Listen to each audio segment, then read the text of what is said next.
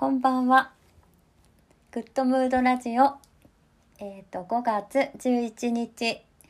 水曜日が始まります。えっ、と、今日は12回目なんですけど、皆さんいかがお過ごしですか？で今日はね、うんと、あ、そうそう。5月、ゴールデンウィーク終わりましたね。なんか皆さんお休みだったのかな？私、あの、世間の連休とか大型連休とか年末年始とかすごく休みたい気持ちあるんですけどどこ行っても混んでるしなんかこうちょっとずらしてね空いてる時期に行ったりとか、まあ、あの交通費とかもね高くなっちゃうじゃないですか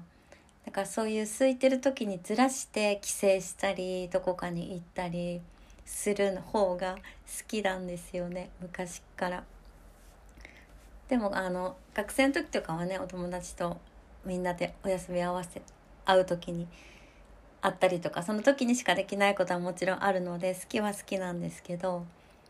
ねあとねこうたくさん休んじゃうと戻すのが社会復帰がすごくエネルギーが使うのでそこにねなんかね疲れるのがすごいもったいないなと思ってなのでなるべくいまだにお正月とかもねなるべくいつも通りに過ごすようにしてます。とはいえイベントは楽しむんだけど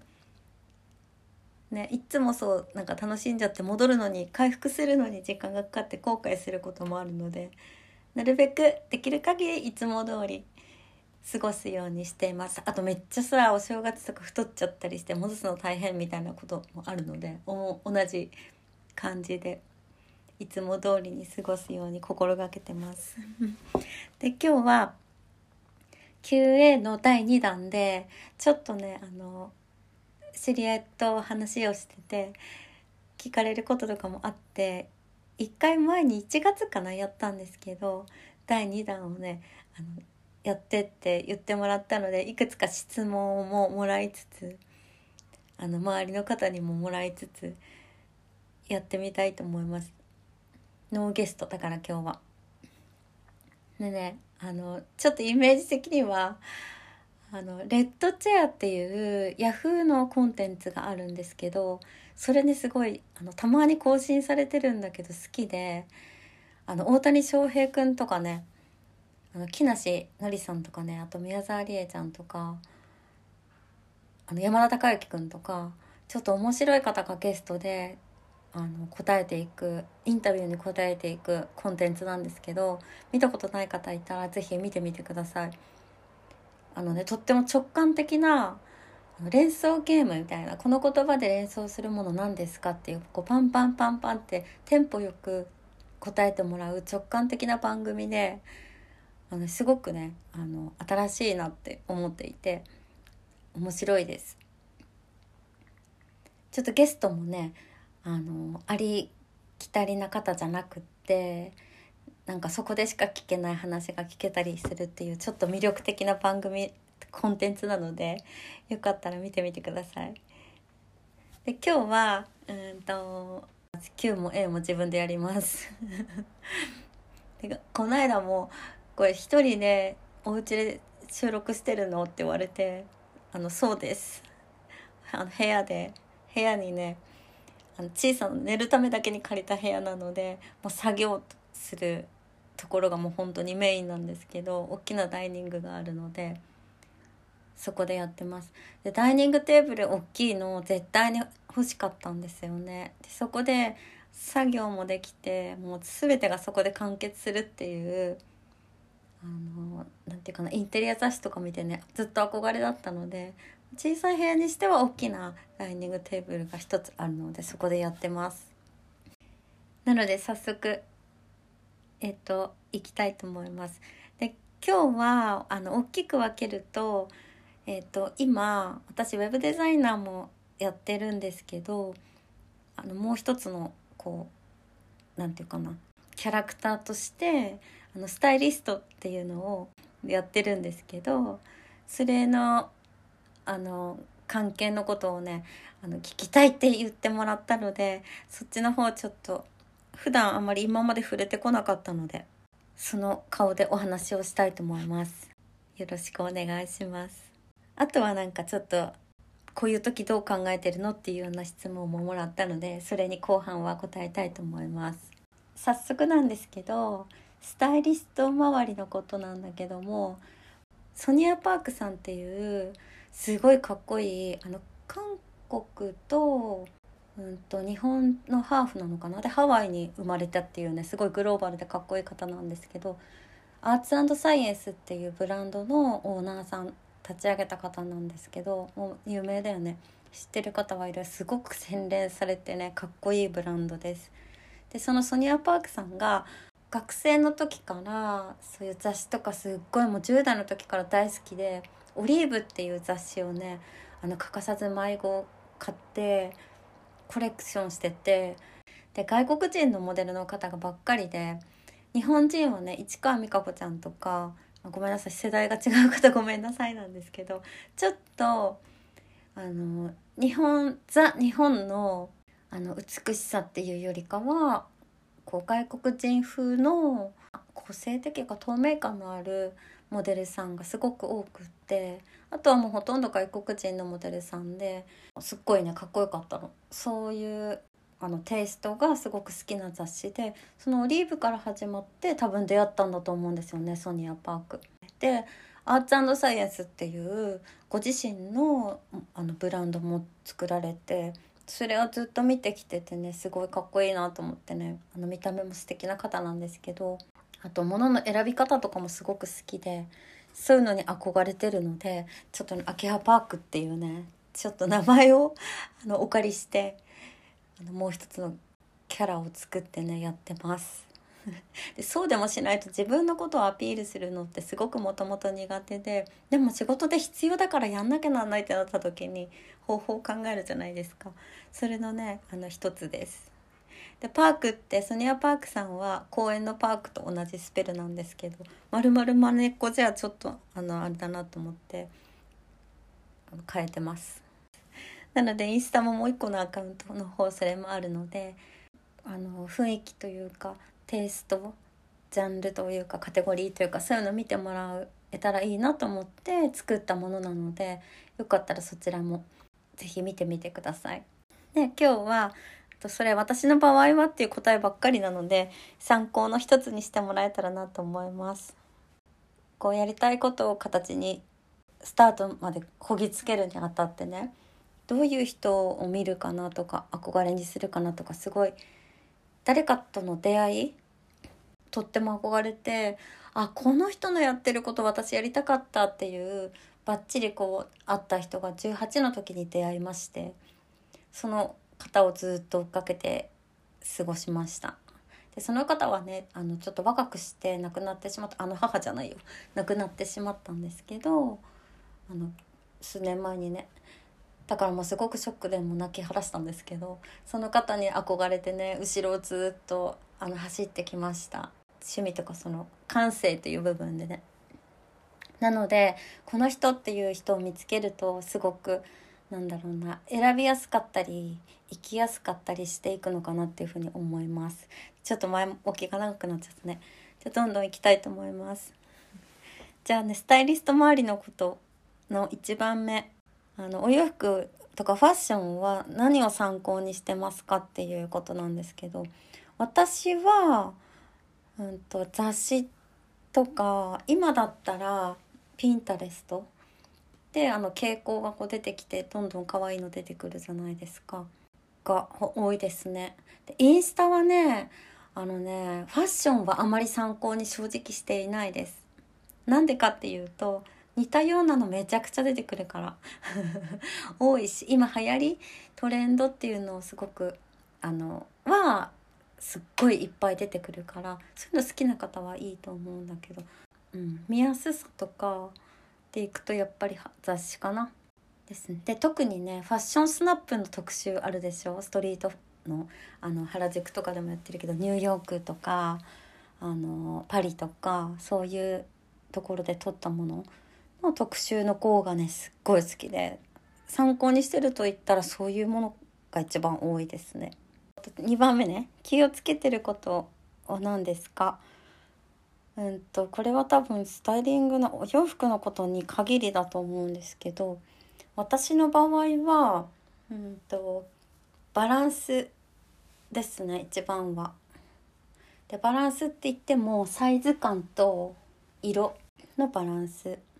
であの標準の方はさあれだけど私あの身長が1 5 0センチなくてすごい小さいんですよ。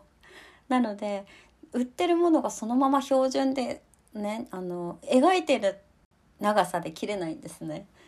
なのでそういうのはちょっといっぱい失敗も繰り返しながら今に至るっていう感じなんですけどオーバーサイズ今流行ってるからそれも取り入れたりはするんですけどすっきり見えるようにとか、まあ、失敗もするけど全然いまだに。でもすっきり見えるようにっていうサイズ感とかあとは色ワントーンでいくか同系色で2色にするか3色あ3色にするかとかいろいろあると思うんですけどでもこう色味はたくさんあるのを上手にまとめる方もいるけど私はだいたい3色以内で遊びたい時は4色いけますね。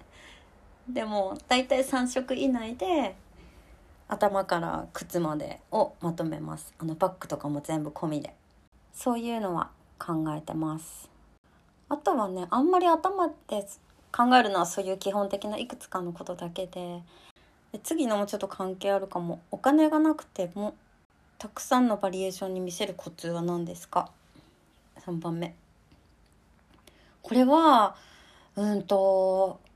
私母がすっごいおしゃれな人で派手な人だったんですけど金金とか好きで。あの宝石とかじゃないんだけどゴールドが好きな派手な人だったんですけど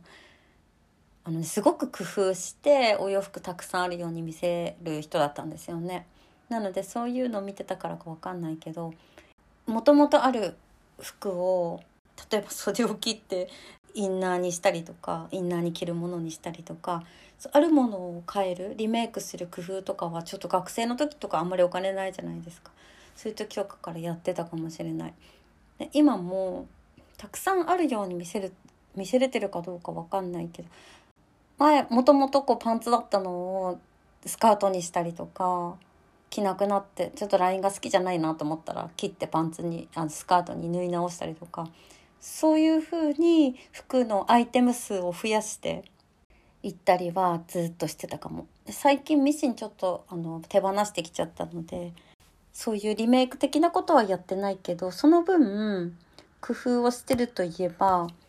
あのアイテムはそんなにたくさんないんだけど小物？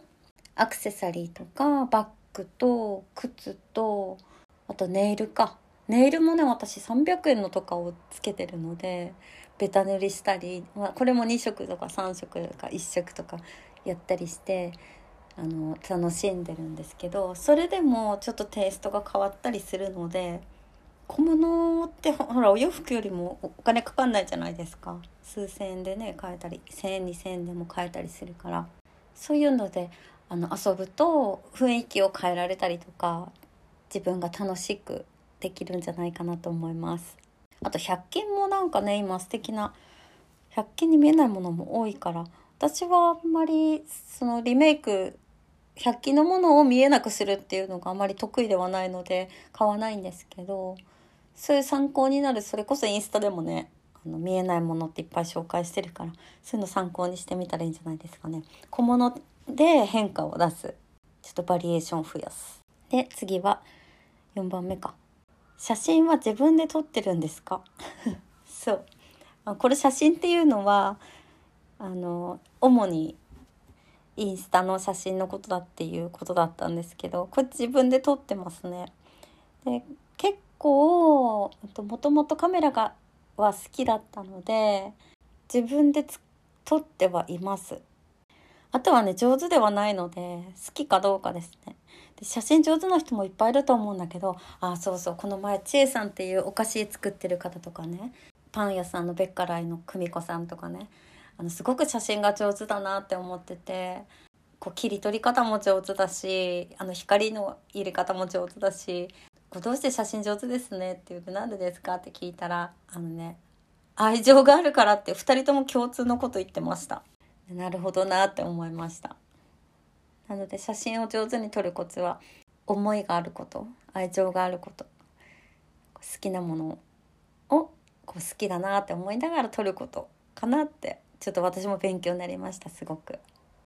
自称なのって言われるんですけど自称です で最初に始めたのはそのことをちょっと聞きたいっていうことだったので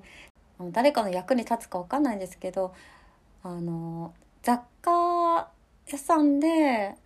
働いてたんですけどその時からこうディスプレイをするのがすごく好きであのスタイリングが好きだったんですよね。で雑誌見てもスタイリングにすごく興味があってこの誰がやってるんだろうっていうところいつもチェックしててね。あのとあるビジネスをやった時があってその時にも何かこう自分個人名でさよくこう肩書きみたくされる方いるけども恥ずかしくって何かしらなんていうの肩書きが欲しくてスタイリストをね調べたんですよね。そしたらね自称でいつでもいつからでもなれますみたいなこと書いてあってねなんだそうなんだと思ってそれちょっとやるかと思って雑貨スタイリストっていう肩書きをつけた名刺を作ってスタートしたのが実は始まりです。ルーツ。なのでちょっと皆さんもね憧れのこう肩書きって言ったら変だけど何者なんですかって言われた時に答えたいって答えれた方がいろいろ便利だなとかあの進めやすいなっていうことも出てくると思うのであの名乗ってみるっていうのはねすごく何か意外と面白いしえすごいってあの予想外の反応があったりとか本当はすごくないんだけど 予想外の反応があって話が盛り上がったりとか世界が広がっていったりとかもするのでやってあのぜひやってみてください。でもそれ自称が言ってたら本当にね続けてたら本当になるからね。スタートは皆さんあのかっこ悪いものでもいいんじゃないでしょうか。と思います。じゃあ後半いきます。後半は普段の生活とかあの行動についての質問が多いほとんどです。1個目が行動力はどこから来るんですか？どうしたらできますか？行動力。うーんそうですね。考えちゃうね。あるかないかって言われたらあるかある方かもしれないけどいやダメ元でやってみる楽しむこと面白がることかな。あんまり失敗したらどうしようとか考えるのであれば考えるなっていうのも難しいと思うし私もそれは考えるから。失敗してもでも経験値になるからダメ元でやってみればいいんじゃないですかね。とはいえね私もそのジャンルによってはすごく行動できないこともあるので気持ちはすごくわかります。失敗することをイコールかっこ悪いって思う考えは違うと思うのでそこはないかもそれは違うと思います失敗はイコールかっこ悪いではない周りの人がそそうって言ったとしても、うん、何もしない人よりかは経験値が増えるからイコール魅力がね深みが増えるってことだから失敗はかっこ悪いことって私は全くイコールにならないのでそこかもしれないですね行動力。怖いかったりするからねなかなか踏み出せない時もあるけど最終的に答えはそこかもしれないですね。失敗はかっこいいことです。失敗はそうそうそう繰り返すのはねバーカってなっちゃうけどね。失敗は繰り返学ばなかったらダメだけどかっこいいことだと思います。じゃあ2番目。やりたいことが見つかりません。どうしたら見つけられますか？うん。やりたいことはそうですね。やりたいことって漠然としすぎてる気がする。言葉がね。だから何かこう分かりやすいものじゃなくても役割とかもやりたいことになると思うんですよね。誰かにこう役に立つこととか貢献することとか元気をあげることとかもうそうだと思うから小さいそういうのを見つけることかな。あと職業とか物とかその形とかじゃなくて私も実は看護師をやってた時があってなんで小さい時から医療系に就きたかったんだけど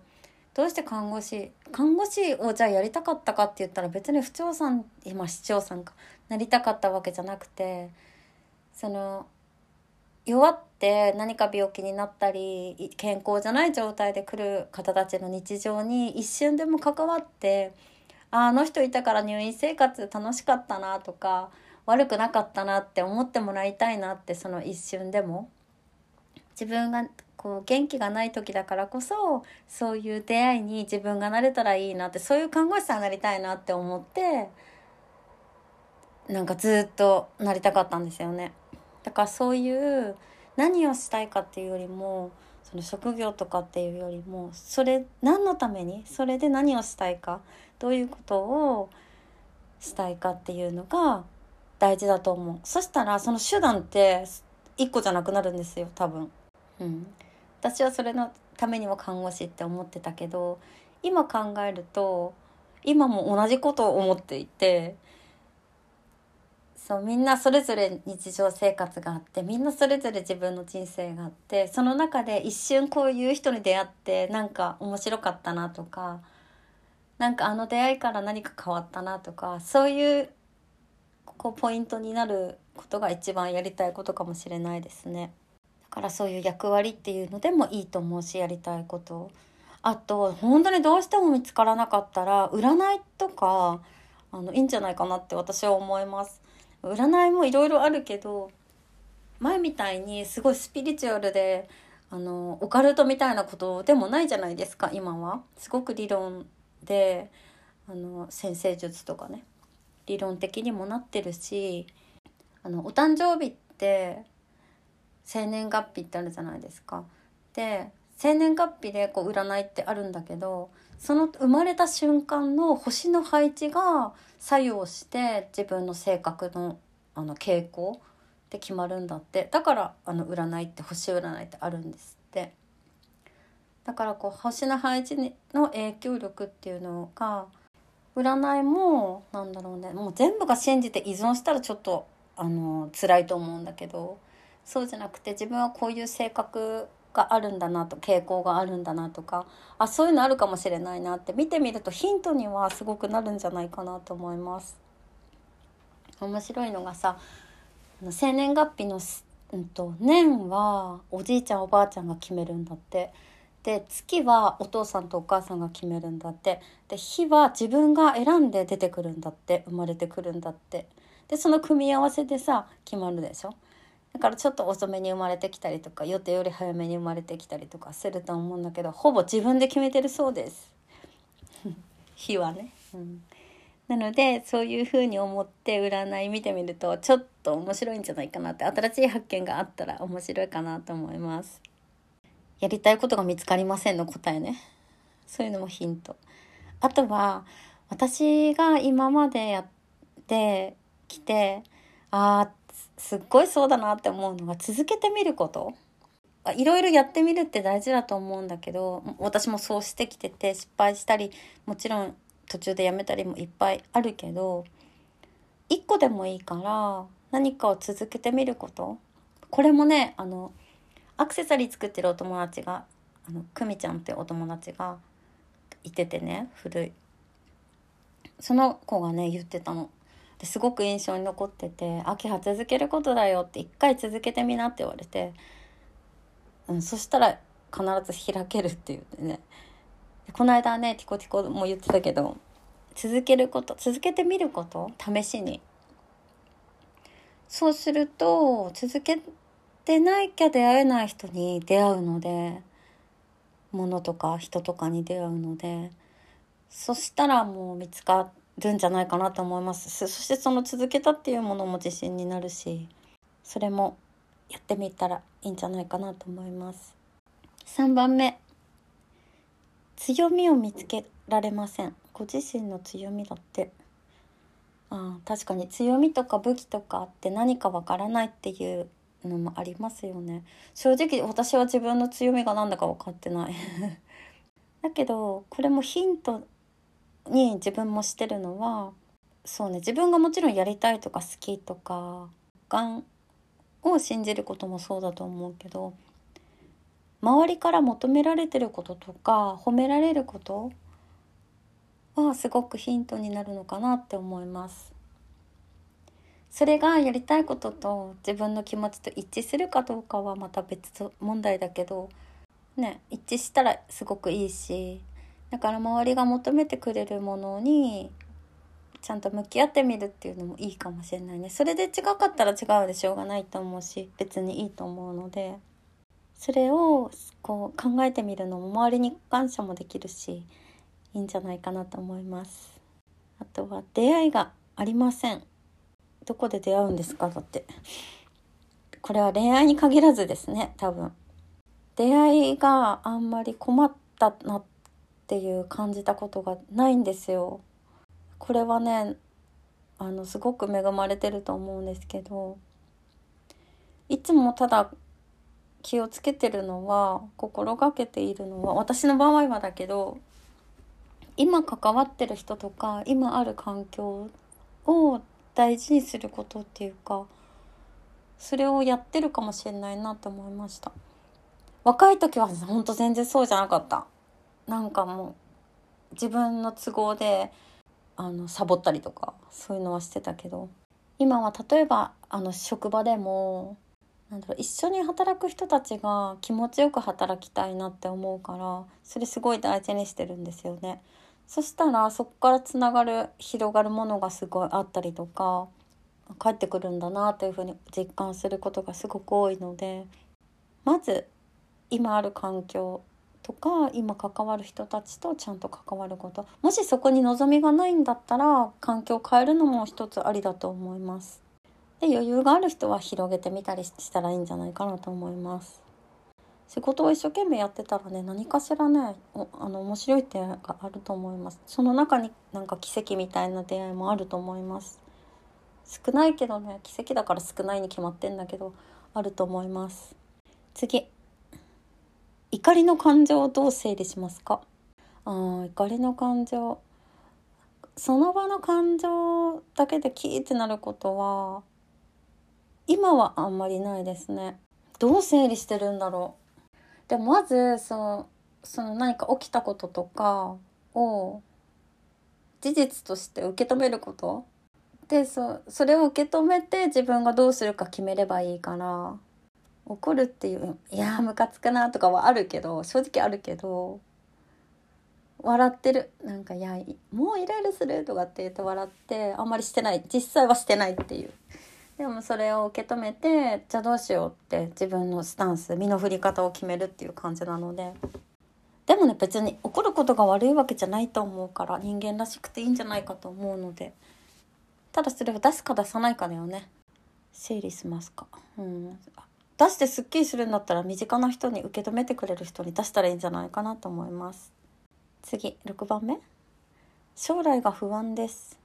ああざっくりしてますね。将来不安ね。ねなんで不安なんだろうね。やっぱいろいろこうここういうご時世だからかもしれないけど。でもどういうご時世か分かんないけどいつの時代だって不安だし不安がない人なんて幸せそうに見えても不安がない人なんていないと思うのでただ不安よりもそこにフォーカスしてるんじゃなくて違うところにフォーカスしてるから不安がないように見えるだけのような気がします。私は将来に不安はあの感じないようにしてるのかな無意識で自信もないけど不安もないって感じでこれはちょっと振り返ってる振り返ったり今を見るとこうやることやってるからしょうがないっていうかあとは委ねるしかないっていう感情かもしれないですね。あのすごい人生の話しちゃったらあれだけどまだ人生語れるほどあれなんですけど半年間ぐらいはあこれすごいリアルな話。半年間ぐらいは何かに熱中するっていう期間がある人とない人じゃやっぱりなんか違う気がします。何よりも優先して熱中してするものそういう時期がある人はそれが失敗でもいいんですけど全然いいんだけど熱中してきたっていうあの自信があるから不安ってねすごい消えると思います。うん。私もそういうものに出会えたからないのかも不安って。だからその熱中できたじゃんっていう自分に出会えることはすごいあのいいんじゃないかなって思うので熱中できるもの見つけてみてください。是非に。なんか英語の勉強とかでもいいんじゃないかな。なんか友達のお誘いとかも断りたくなるぐらい熱中できるもの。まあ、断りたくないかもしれないけど今やるべきことはこれなんだよねって言って理解してくれるのが友達だと思うのでそういうことができるぐらい熱中できるものをに出会ってみると面白いんじゃないかなと思います。不安がちょっとだいぶ減るのかなって。ちょっとこれもらった時に思いました。あとは最後かな。7番目。8番目か。将来に希望これ同じですね。希望を持って楽しく過ごす。コツは？だって。これ私にの場合はですよ。あくまで。私の場合はだけどやっぱり憧れの人とかうんと夢を持つことだと思います。でそれがやった気になったりとか持った気になるとかじゃなくて本当にリアルにやるやりたいなってリアルに思えるぐらいちゃんとそれと向き合ってみるとあんまり嫌なこと気にならなくなると思います。自分だけじゃなくて例えば恋人がいたら恋人と2人でそういう目標を作ってもいいと思う。すっごい羨ましい。そういうのいいと思います。一人だったらなんかめげそうになってもさパートナーがいたらさねめげ一人でめげそうな時にめげないでしょ。だから家族との一緒の目標とか恋人同士で一緒の目標とか、うん、長くいる人との目標とかを共有することはすっごくめちゃくちゃ効力があるんじゃないかなって思います。あとは憧れの人を持つことも私はすごく大事だったなって思います今はあのミドルエイジなので あの、まあ、いるっちゃいるけどそれよりも自分がそうなりなれるようになりたいなっていう方が大きいんだけどやっぱりそれまでは憧れの人がいつもあのいました。でその人を憧れにした時間の使い方を意識する。で前に聞いた話であの居心地いいところにずっといたら変わらないからちょっとでもこう良くなりたいって思ったら例えば憧れの人たちと一緒にいるのってちょっと居心地良くないじゃないですか違和感があったりね自分には。だけどその居心地の悪さが当たり前になったらもうちょっとステージが上がってるってことだからそういう時間の過ごし方をするといいよって聞いたことがあってそういうことは意識して取り入れてる時期もありました。なんかね最近ご年齢じゃないんだなって思う出会いがあってすごく深く考えてるなっていう人がいててねその人にちょっとこう教えてもらっ見てて教えてもらってるんですけど年齢とか気にするよりは今自分は例えば自分と向き合う時かもなとかね、それぞれさお仕事いろいろ例えばだけど転職したりとか恋人とあの別れたり付き合ったり長く付き合いたい人に出会ったり家族ができたり結婚したりいろいろライフスタイルの変化があったりあとご両親が病気されたりなんか転機になったり関わる人の転機もすごい関係あると思うからそれぞれのなんか人生のタイミングってあると思うんですよね。今は向き合う時だなとか一人の今じゃないとできないことをややる時だなとかあとはいつも同じところにぶつかってるからもうこれは繰り返さないで変える時だなとか。今はすごい乗ってるから今まで苦手だったこと全部やってみようとか。そういうタイミングこういうタイミングだから今これテーマにしようっていうようなのは考えてみたら変わるんじゃないかなっていうふうに思います。私は未だにそれもはやってますね。今こういう時だから。これ選ぼうとかっていうようにやっていて後悔は一回もないのでやっぱ後悔するのってねたくさん繰り返しちゃうとすごく自信がなくなっちゃうと思うのでそしたら楽しく生きられるんじゃないかなと楽しく暮らせるんじゃないかなと思います。今日質問少し答えてみたんですけどまだまだ途中なのでというわけであの前とちょっと第2弾だったんですけど秋葉パークをちょっと充実させたいのでこういう時間に今日してみました。来週あ来週はお休みだけどまたその次の週から今度第2あのゲスト来ていただくようになってる来ていただくゲストがいらっしゃるので楽しみにしていてください。ではちょっと5月ゴールデンウィークが明けましたけど充実した皆さんの楽しい毎日が過ごせるように私も祈ってますのでまた再来週お会いしましょう。では今日もありがとうございました。おやすみなさい。